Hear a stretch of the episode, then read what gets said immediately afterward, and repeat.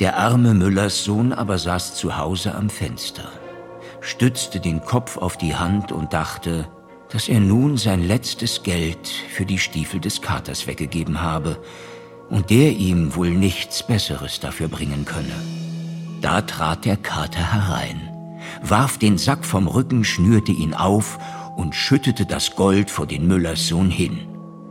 Da hast du etwas Gold vom König, der dich grüßen lässt und sich für die Rebhühner bei dir bedankt. Der Müllerssohn war froh über den Reichtum, ohne dass er noch recht begreifen konnte, wie es zugegangen war. Der Kater aber, während er seine Stiefel auszog, erzählte ihm alles. Dann sagte er, Du hast jetzt zwar Geld genug, aber dabei soll es nicht bleiben. Morgen ziehe ich meine Stiefel wieder an dann sollst du noch reicher werden. Dem König habe ich nämlich gesagt, dass du ein Prinz bist. Am anderen Tag ging der Kater, wie er gesagt hatte, wohlgestiefelt wieder auf die Jagd und brachte dem König einen reichen Fang.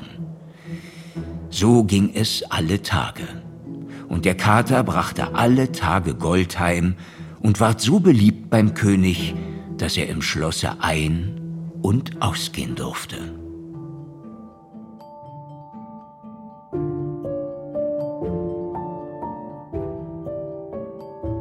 Märchen und Verbrechen. Die Brüder Grimm. Kriminalakte 15. Der gestiefelte Kater von Viviane Koppelmann. Teil 2. Der Fürst.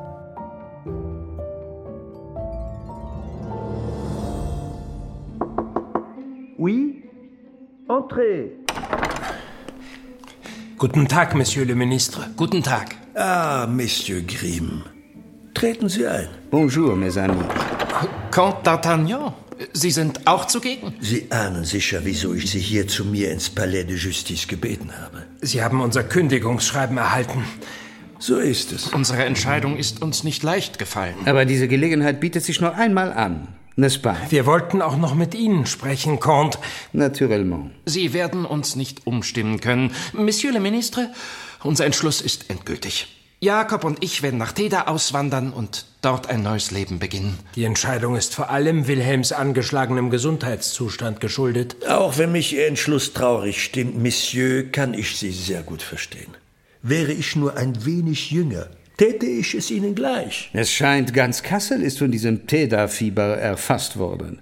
Überall hört man dieser Tage, dass sich Leute dazu entschließen, unserem Königreich den Rücken zuzukehren, um zu neuen Ufern aufzubrechen. Wir werden Sie und unsere Arbeit im Staatsrat sehr vermissen. Nein, nein, ich verstehe Sie schon.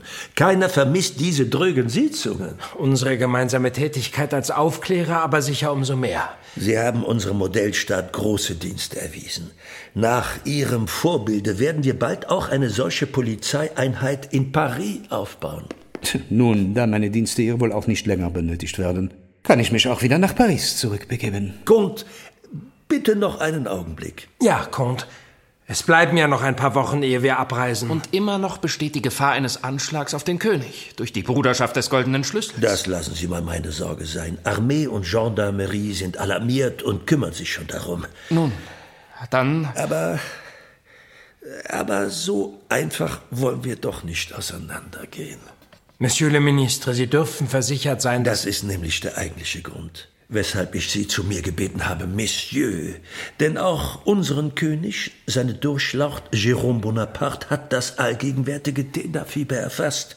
Er möchte Prinz Jean Lambert höchstpersönlich in seinem Palast begrüßen und hat für diesen Anlass zu einem Ball geladen. Wie wundervoll. Und dies wäre doch eine gute Gelegenheit, Sie und alle übrigen Mitglieder der Aufklärer auch zu diesem Ball einzuladen. Sozusagen als inoffizielle Abschiedsfeier. Das ist sehr großzügig von Ihnen, Monsieur le Ministre. Sehen Sie es als Abschiedsgeschenk und Anerkennung Ihrer treuen Dienste. Die Einladungen für die Damen von Droste zu Hülshoff und Hassenpflug sowie für Herrn Dr. Reil sind bereits verschickt. Hamburg, den 23. September. Mein lieber Louis, erst jetzt, Noch ehe unser Bruder Wilhelm und ich die Hafenstadt im hohen Norden wieder verlassen werden, habe ich endlich Zeit, dir zu schreiben. Ja, du liest richtig. Wilhelm und ich sind schon in Hamburg. In den vergangenen fünf Wochen ist so viel geschehen, wovon ich dir in aller Eile aber noch berichten möchte und welches als vortreffliches Material für eine ganze Reihe neuer Märchen dienen könnte. Aber lass mich von vorne beginnen. Wie ich dir in meinem letzten Brief bereits geschrieben hatte, war in Wilhelm und mir der Entschluss gereift, dass wir Kassel verlassen wollen, um ein neues, für die gesamte Familie besseres Leben auf der fernen Südseeinsel Teda zu beginnen. Wilhelm und ich bedauern nun sehr, dass die Ereignisse, von denen ich dir berichten will, uns davon abgehalten haben, euch nochmal vor unserer Abfahrt sehen zu können. Umso mehr hoffen wir, dies schnellstmöglich nachzuholen. Was uns in den zurückliegenden Wochen so in Beschlag nahm, davon will ich dir jetzt im Detail berichten. Denn unser Aufbruch sollte sich schwieriger gestalten, als wir anfänglich zu ahnen wagten. Ich kann immer noch nicht recht glauben, dass sich unsere Wege bald für immer trennen sollen. Wir werden euch alle auch schmerzlich vermissen. Und doch kann ich eure Entscheidung verstehen. Wir tun dies vor allem für Wilhelms angeschlagene Gesundheit. Und für einen gesicherten Unterhalt unserer Familie. Wenn alles gut geht, werden wir schon bald auch mit Ferdinand wieder vereint sein. Ein warmes Klima ist in der Tat das Beste für Ihre angegriffene Gesundheit. Na, wenigstens lohnt es sich dann für Sie. Sie scheinen nicht sonderlich begeistert von den Plänen unserer Freunde, Comte. Unsere gesamte Gruppe hatte sich anlässlich des von König Jerome für Prinz Jean Lambert ausgerichteten Balles ein letztes Mal vollzählig zusammengefunden. Doch vor allem Comte d'Artagnan schien sich über unsere Pläne zu grämen. Ihre Entscheidung nur aufgrund von ein paar Beschreibungen aus einem dünnen Buch zu treffen, erscheint mir doch wenig fundiert. Ich würde sogar sagen, pardon, töricht. Ich kam nicht, um Ihnen Ihre Unterhaltung mit anzuhören, Mesdames et Messieurs. Sie scheinen Zweifel an der Schönheit unseres kleinen Paradieses zu haben, Monsieur? Ich gehöre nun mal zu den Menschen, die sich gerne selbst ein Bild von etwas machen, ungeachtet der Beschreibungen und Meinungen anderer. C'est tout. Das ist nur Comte d'Artagnans Art, uns zu sagen, dass er uns schrecklich vermissen wird. Nicht wahr? Wir alle freuen uns für unsere guten Freunde Prince Jean Lambert. Wenn ich mir nur die Frage erlauben darf, wie und wann wurde Teda denn eigentlich entdeckt?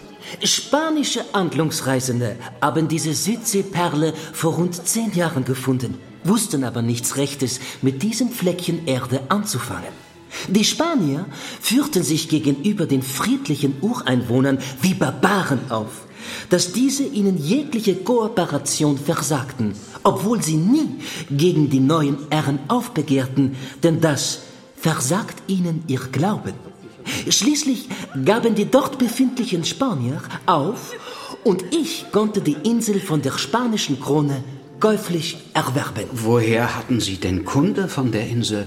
Ich kam mit einem Versorgungstransport der Spanier auf das Eiland. Und soll ich Ihnen etwas sagen? Kaum hatte ich den Boden dieser schönen Insel betreten, konnte ich mit den dortigen Wilden sofort Freundschaft schließen.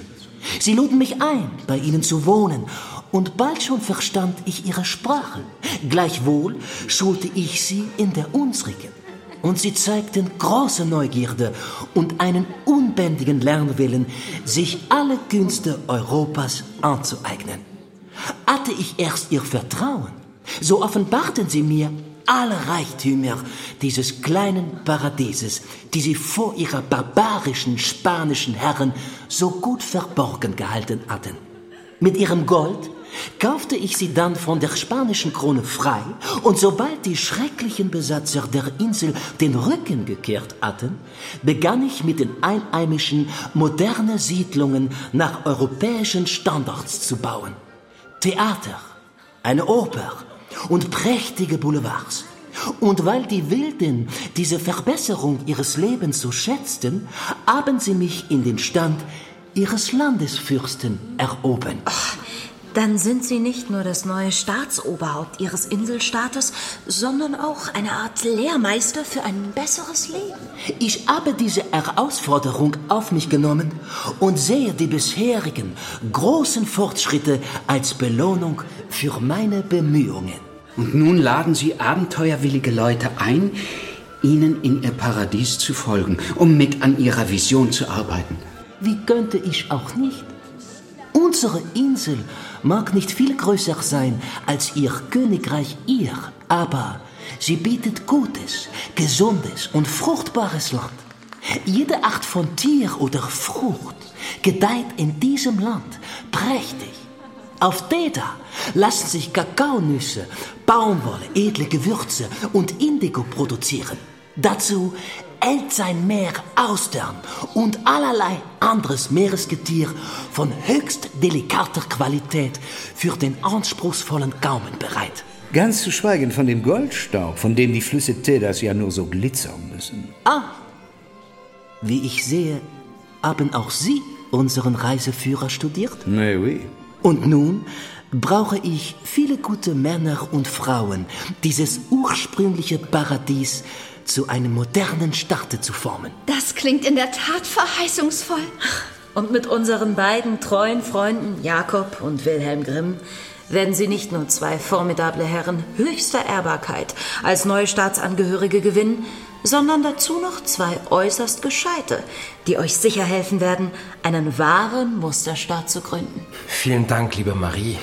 Wenn ich mich nicht irre, müssen Sie noch ein Grundstück auf unserer Trauminsel erwerben. Das sollten Sie alsbald tätigen. Die Zeit drängt. Wie Sie wissen, legt unser Schiff, die Deda Princesse, am 24. September ab. Das haben wir fest vor. In den kommenden Tagen kommen wir in die Botschaft und regeln diesen letzten wichtigen Punkt. Très bien. Aber nun müssen Sie mich entschuldigen, Mesdames et Messieurs. Ich versprach dem König und seinen engsten Vertrauten, vom Leben auf Teda zu berichten. Vielleicht besiegeln wir heute schon ein Assoziationsabkommen mit dem Königreich Westfalen und dann bald auch mit Frankreich selbst. Selbstverständlich, Prinz. Vielen Dank für Ihre Zeit. Bonsoir, Messieurs et Dames. Bonsoir. Die Unterhaltung mit Prinz Jean Lambert hatte unsere Freunde zutiefst beeindruckt und bei allen anderen ebenfalls ein merkliches Fernweh ausgelöst. Selbst Comte d'Artagnan kam nicht umhin zuzugeben, dass er nun unseren Entschluss nachvollziehen konnte. Also bleibt uns nur noch, Ihnen alles Gute für Ihr neues Leben zu wünschen, Monsieur Grimm. Vielen Dank, Comte. Dann wollen wir heute ausgelassen ein letztes Mal zusammen feiern. Hört, hört. Prosit. Enchanté. Auf eine verheißungsvolle Zukunft. Darauf trinken wir. Ich wage es kaum zu sagen, aber ich werde Sie vermissen, Monsieur. Angesichts dieser großartigen Aussichten verkauften in den folgenden Wochen zahlreiche der auswanderwilligen Kassler ihr gesamtes Hab und Gut und erwarben vor der in Kürze bevorstehenden Abfahrt Grundstücke auf Teda. Ihr restliches Vermögen wurde in frisch gedruckte Teda-Schillinge umgetauscht, die sicher verstaut in Taschen und Kisten an Bord der Teda-Prinzess im fernen Hamburg lagerten. Nach einem intensiven Studium der zum Verkauf angebotenen Grundstücke hatten wir uns ein geeignetes Fleckchen Erde in der Hauptstadt Prästan ausgeguckt, das für ein geräumiges Stadthaus mit hübschem Garten genug Platz bot, damit alle Familienmitglieder später mit uns dort leben können. Wir hatten die nötigen Geldmittel dafür zusammen, so dass uns sogar noch ein ordentliches Sümmchen übrig blieb für unseren Neuanfang in Teda. Alle anderen nötigen Dokumente waren auch schnell beisammen, so dass unserem Vorhaben nichts mehr im Wege stand.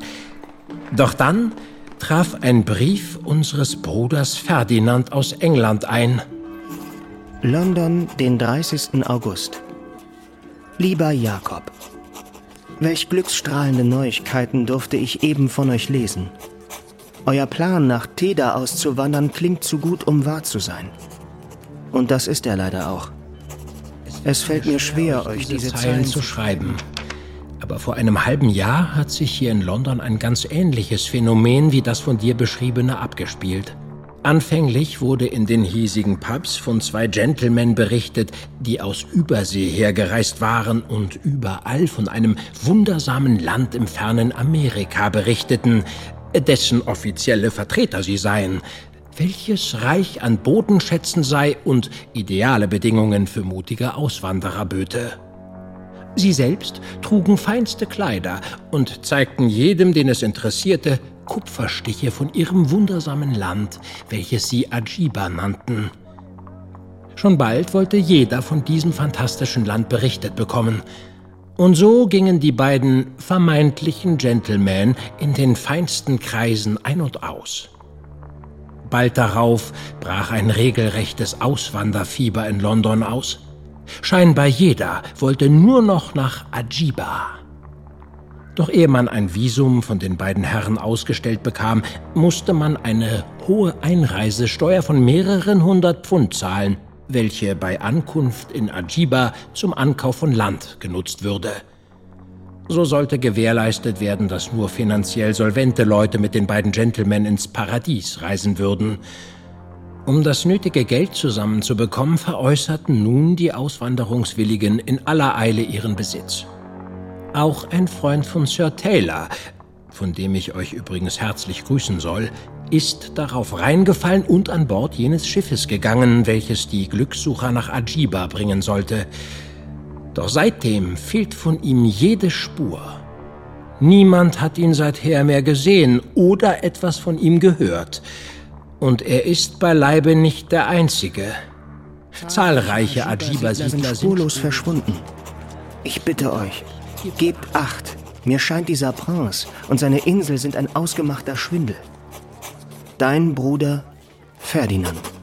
Ich gebe zu, Ferdinands Brief beunruhigte mich, obgleich weder die von ihm beschriebenen Personalien noch das erwähnte Land Ähnlichkeiten zu Prinz Jean Lambert und seiner Südseeinsel Teda aufweisen. Es ist höchst bedauernswert, dass gutgläubige Leute einem Schwindler zum Opfer gefallen sind, aber bei uns liegt die Sache eindeutig anders. Auch Wilhelm teilt im Übrigen diese Meinung. Wer sollte schon einen 350 Seiten starken, detailreichen Reiseführer von einem Land drucken, welches in Wahrheit nicht existiert? Das ergibt keinen Sinn. Und wir haben beide auf einer Karte von Prestan gemeinsam ein Grundstück zum Kauf ausgewählt. Es ist doch auch höchst fraglich, dass König Jerome einem Scharlatan zu Ehren einen Ball ausgerichtet hätte, oder? Wir sind beide fest davon überzeugt, dass Ferdinands Einwände ehrenwert, aber doch in unserem Falle unbegründet sind. Ich antwortete ihm, indem ich ihm die hiesige Sachlage genau darlegte. Ich will allerdings nicht verhehlen, dass der Comte die Zweifel Ferdinands durchaus ernst nahm. Und Sie sind kein bisschen beunruhigt über die Warnung Ihres Bruders, Monsieur? Am nächsten Tag begleitete uns Comte d'Artagnan zur Botschaft von Teda. Unser lieber Bruder berichtet in seinem Brief eindeutig von zwei Gentlemen, die von einem Siedlungsgebiet in Amerika sprachen. Hier bei uns ist die Sachlage doch eine völlig andere. Sollten wir Prinz Jean Lambert nicht trotzdem einer genaueren Überprüfung unterziehen? Nur zu Ihrer Sicherheit. Ich könnte ihn mit der Geschichte aus London konfrontieren. Was meinen Sie? Das wird nicht nötig sein. Es ehrt Sie, Comte, dass Sie sich Sorgen um unser Wohlergehen machen. Aber ich bin fest davon überzeugt, dass Prinz Jean Lambert ein Ehrenmann ist. Selbst unser König hat ihn empfangen. Sie müssen schon zugeben, dass das alles ein wenig merkwürdig ist. Auf einmal taucht dieser Prinz hier auf und verspricht allen den Himmel auf Erden. Auf einer Insel, von der noch nie einer gehört hat. Es existiert immerhin ein gedrucktes Buch über Teda. Comte, geben Sie es zu. Sie sind immer noch ungehalten über unseren Weggang. Nehmen Sie bitte unsere Entschuldigung an. Mein Gesundheitszustand macht diesen abrupten Aufbruch so nötig. Der ist doch viel zu schnell! Die Ladung schwankt gefährlich. Uns näherte sich ein hoch mit Holzfässern beladener Pferdekarren, der bedenklich schwankte. Attention, die Fässer! Geistesgegenwärtig packte uns der Comte und zog uns mit einem beherzten Sprung zur Seite. Oh mein Gott! Sie müssen zur Seite! Achtung, Wilhelm! In allerletzter Sekunde. Die Fässer polterten knapp an unseren Köpfen vorbei auf den Gehweg und zerbarsten dort mit großem Knall. Hätte der Comte nicht so schnell reagiert, wären wir alle zermalmt worden. Das war knapp. Da hatten wir mehr Glück als Verstand. Ich kann es kaum glauben. Der Kutscher scheint von seinem Missgeschick nichts mitbekommen zu haben. Er treibt sein Pferd einfach weiter. Wahrscheinlich ist er von seinem eigenen Zeug betrunken. Ja, die ganze Luft ist erfüllt von dem Fuselgeruch wir sollten sofort nach Hause zurückkehren. Dein Husten gefällt mir gar nicht, mein lieber Bruder. Das legt sich gleich wieder. Es wird nur der Schreck gewesen sein. Ihr Bruder hat recht. Sie sollten keinen Rückfall riskieren. Aber was ist mit unserem Termin in der Botschaft von Teda? Dazu haben wir auch ein andermal noch Zeit. Deine Gesundheit geht nun mal vor. Und wenn der Comte dich begleitet? Ich kann auch allein nach Hause gehen. Je suis désolé, aber ich kann Sie nicht offenen Auges in Ihr Unglück rennen lassen. Kommen Sie zur Vernunft, Monsieur. Nehmen Sie diesen Unfall als eine Art Zeichen. Vergessen Sie Teda. Jetzt werden Sie nicht auch noch abergläubig, Comte. Gut, Sie bringen Ihren Bruder nach Hause und ich werde mir diesen Herrn Prince einmal genauer anschauen. Wenn ich nichts Außergewöhnliches entdecke, umso besser. Dann sind wir alle beruhigt. Aber Sie gehen erst mal nach Hause und können die nächsten Tage immer noch die Botschaft besuchen. Eiligen Schritts entfernte sich der Comte und ließ kein weiteres Widerwort mehr zu. Aber bei einem hatte er sicher recht. Es war gut, dass ich nach der ganzen Aufregung Wilhelm nach Hause begleitete. Spürbar mitgenommen stützte er sich den ganzen Weg über auf mich. Ah, diese vermaledeite Gesundheit. Es sollte eine ganze Woche dauern, ehe sich Wilhelm wieder so weit erholt hatte, dass er gemeinsam mit mir die Botschaft von Keda aufsuchen konnte. Immerhin hatten wir für unseren geplanten Besuch liebe Begleitung. Ich bin schon ganz aufgeregt. Es ist schön, dass Marie und ich euch zu diesem bedeutsamen Termin begleiten dürfen, nicht? Äh, ja, immerhin wird dies der Beginn eines neuen Lebensabschnittes für euch sein. Und es hat nicht zufällig etwas damit zu tun, dass der Comte d'Artagnan so plötzlich und ohne Abschied eiligst nach Paris abgereist ist? Und deshalb euch auf uns angesetzt hat? Nun, es kann ja nicht schaden, wenn ein paar Augen mehr bei diesem wichtigen Schritt als Zeugen dabei sind. Ja. Jenny musste schließlich doch zugeben, dass der Comte d'Artagnan sie beauftragt hatte, uns nicht von der Seite zu weichen und uns bei der kleinsten Ungereimtheit vor einem vermeintlichen Fehler zu bewahren. Wie hat Ferdinand auf deinen Brief reagiert? Bisher noch gar nicht. Er wird selbst eingesehen haben, dass er sich in diesem Fall geirrt hat. Der Comte d'Artagnan konnte bis jetzt auch nichts Belastendes finden. Vielleicht sind wir ja auch nur übervorsichtig. Ohne jeden Zweifel. Und wenn ihr euch erstmal in eurem Südseeparadies eingerichtet habt, wer weiß, vielleicht können wir euch alle irgendwann einmal dort besuchen. Ja, das wäre wunderbar. Und am Ende gefällt es euch dort auch so gut und ihr bleibt mit uns da. Die Südseebewohner haben bestimmt auch faszinierende Geschichten und Überlieferungen, die wir sammeln könnten. Daran habe ich noch gar nicht gedacht. Das ist ein großartiger Plan. Wir hatten uns gerade unseren Weg durch das dichte Gedränge auf dem Marktplatz gebahnt, als uns zwei Passanten hart angingen. Hey, was soll das? Just als wir am Rand des Platzes die Straße überqueren wollten. Das erlauben Sie sich. Aber wir haben doch gar nichts getan. Ich habe sie gar nicht berührt. Aus dem Weg! Die zwei Passanten hatten Wilhelm und mich roh auf die Straße gestoßen. Direkt vor eine vorbeifahrende Kutsche. Passt auf! Unsere beiden teuren Freundinnen packten uns beherzt an unseren Mänteln und zogen uns vor den sich wild aufbäumenden Kolossen zurück auf den Gehweg. Was macht ihr denn für Sachen? Hätten Jenny und Marie nicht so schnell reagiert, hätten uns die scheuenden Pferde womöglich totgetrampelt. War ganz schön knapp. Diese Rohlinge haben uns grundlos gestoßen. Ich bin nicht einmal in der Nähe von diesem Kerl gewesen. Das ist wirklich sehr eigenartig. Wir müssen sie zur Rede stellen. Unsere beiden Angreifer waren jedoch in der Zwischenzeit schon wieder vom dichten Gedränge des Marktes verschluckt worden. Das Ganze war so schnell vonstatten gegangen, dass wir nicht mehr genau sagen konnten, wer uns da vor die Kutsche gestoßen hatte. Offensichtlich scheint da jemand verhindern zu wollen, dass ihr euren Plan auszuwandern auch in die Tat umsetzt. Meinst du? Ja, aber warum sollte das jemand verhindern wollen? Sie hat vielleicht recht. Das ist jetzt in kurzer Zeit schon der dritte Vorfall dieser Art. Vielleicht will keiner unsere Auswanderung verhindern, sondern hat es auf unser Leben abgesehen. Die Bruderschaft des goldenen Schlüssels. Das wüsste ich auch zu gerne. Nun, das bestärkt mich nur, jetzt erst recht zur Botschaft zu gehen. Wir sind in Kassel nicht mehr unseres Lebens sicher. Wir haben keine Zeit mehr zu verlieren.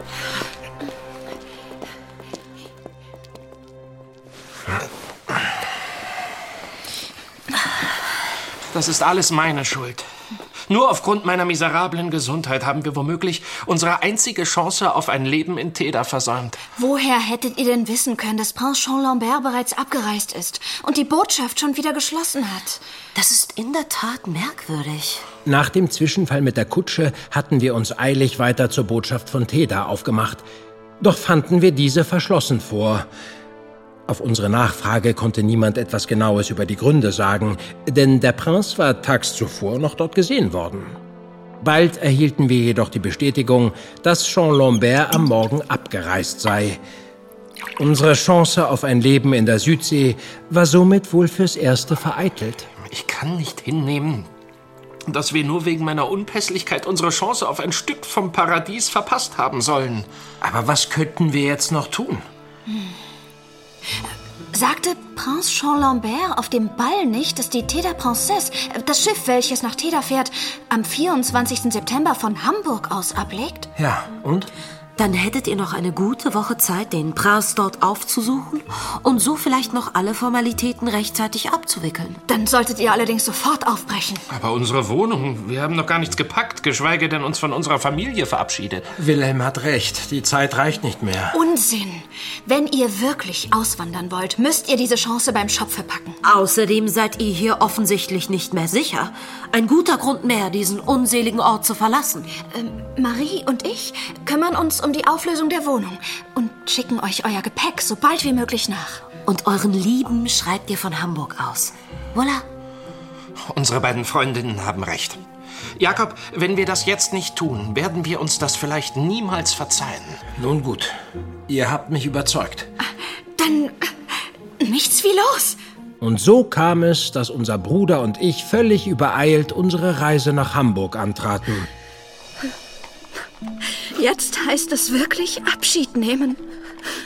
Ihr werdet das nicht glauben, aber ich, ich werde euch schrecklich vermissen. Es bricht mir das Herz. Besser nicht. Sie wollen doch jetzt endlich ein gesundes und damit hoffentlich langes Leben führen, Wilhelm. Danke für alles, Doktor. Es ist Zeit. Die Kutsche ist da. Es betrübt mich, dass wir dem Count nicht Adieu sagen können.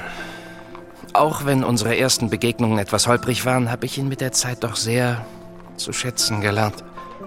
Jenny, Marie, bitte richtet dem Comte d'Artagnan unseren herzlichen Dank und ein liebes Au revoir aus. Ja, gern. Er war uns ein wahrer Freund. Ohne ihn hätten wir die zahlreichen Kriminalfälle nach Vidocqs Tod als Aufklärer nicht lösen können. Und nur dank seiner Hilfe ist nun bekannt, was die Bruderschaft Abscheuliches gegen den König plant. Gebt bitte Acht auf euch. Wenn mich nicht alles trügt, stehen dem Königreich unruhige Zeiten bevor. Keine Sorge, wir passen hier schon auf uns auf. Aber jetzt sehen Sie zu, dass Sie hier wegkommen. Wir werden unsere gemeinsamen Zeiten als Aufklärer niemals vergessen. Ohne eure Hilfe und Unterstützung hätten wir keinen einzigen Fall gelöst. Jetzt hört schon auf, sonst muss ich noch heulen. Auf Wiedersehen. Wiedersehen. Und alles Gute. Adieu.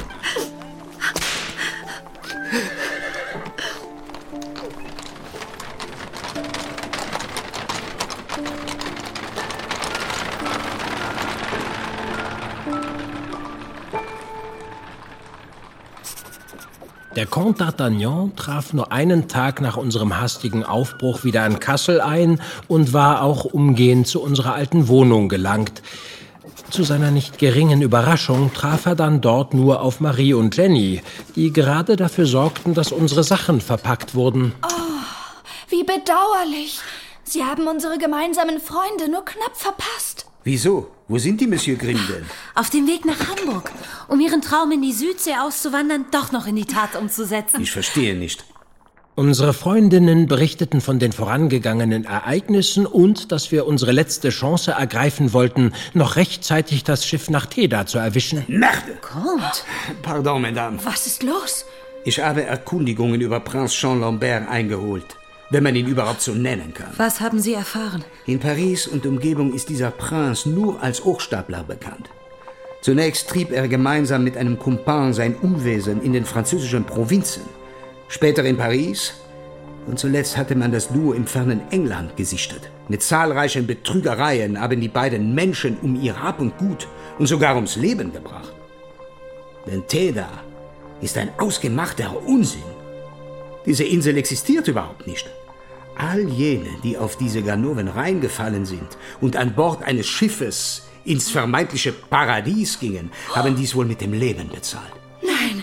Denn wie wir nun mit Gewissheit sagen können, pflegt der feine Prinz sich der Auswanderer einfach auf hoher See zu entledigen. Um Gottes Willen. Und wir haben den beiden noch gut zugeredet.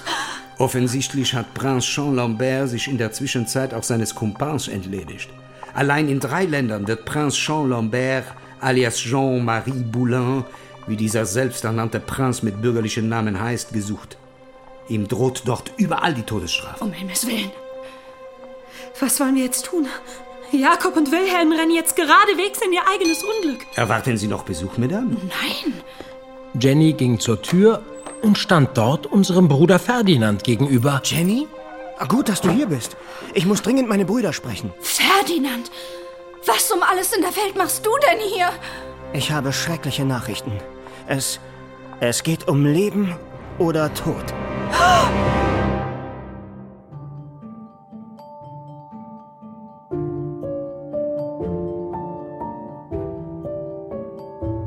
Märchen und Verbrechen.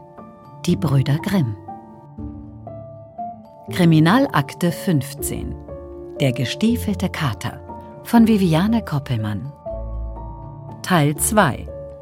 Der Fürst.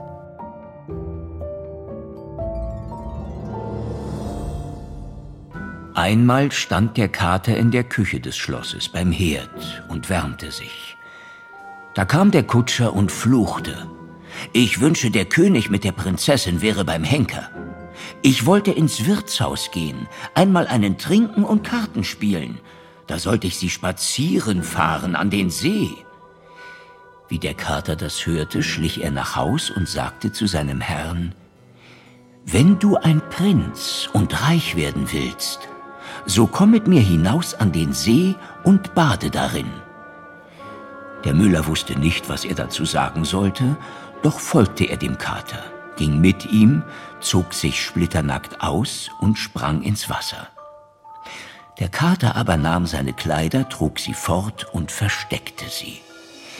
Kaum war er damit fertig, da kam der König dahergefahren. Der Kater fing sogleich an, erbärmlich zu lamentieren. Ach, allergnädigster König! Mein Herr, der hat sich hier im See zum Baden begeben. Da ist ein Dieb gekommen und hat ihm die Kleider gestohlen, die am Ufer lagen. Nun ist der Herr Prinz im Wasser und kann nicht heraus. Und wenn er sich noch länger darin aufhält, wird er sich erkälten und sterben. Wie der König das hörte, ließ er anhalten, und einer seiner Leute musste zurückjagen und von des Königs Kleider holen. Rasch zog der Müller die prächtigen Kleider am Ufer an. Und weil ihm ohnehin der König wegen der Rebhühner, die er meinte von ihm empfangen zu haben, gewogen war, so musste er sich zu ihm in die Kutsche setzen. Die Prinzessin war auch nicht bös darüber, denn der Kutschgast war jung und schön und er gefiel ihr recht gut. Sind die Brüder Grimm tatsächlich einem Betrüger aufgesessen? Können ihre Freunde sie noch rechtzeitig warnen? Und wer trachtet ihnen nach dem Leben? Erfahrt all das und noch mehr im großen Finale in der dritten und letzten Folge von Der gestiefelte Kater. Hier ist wirklich nichts, wie es scheint.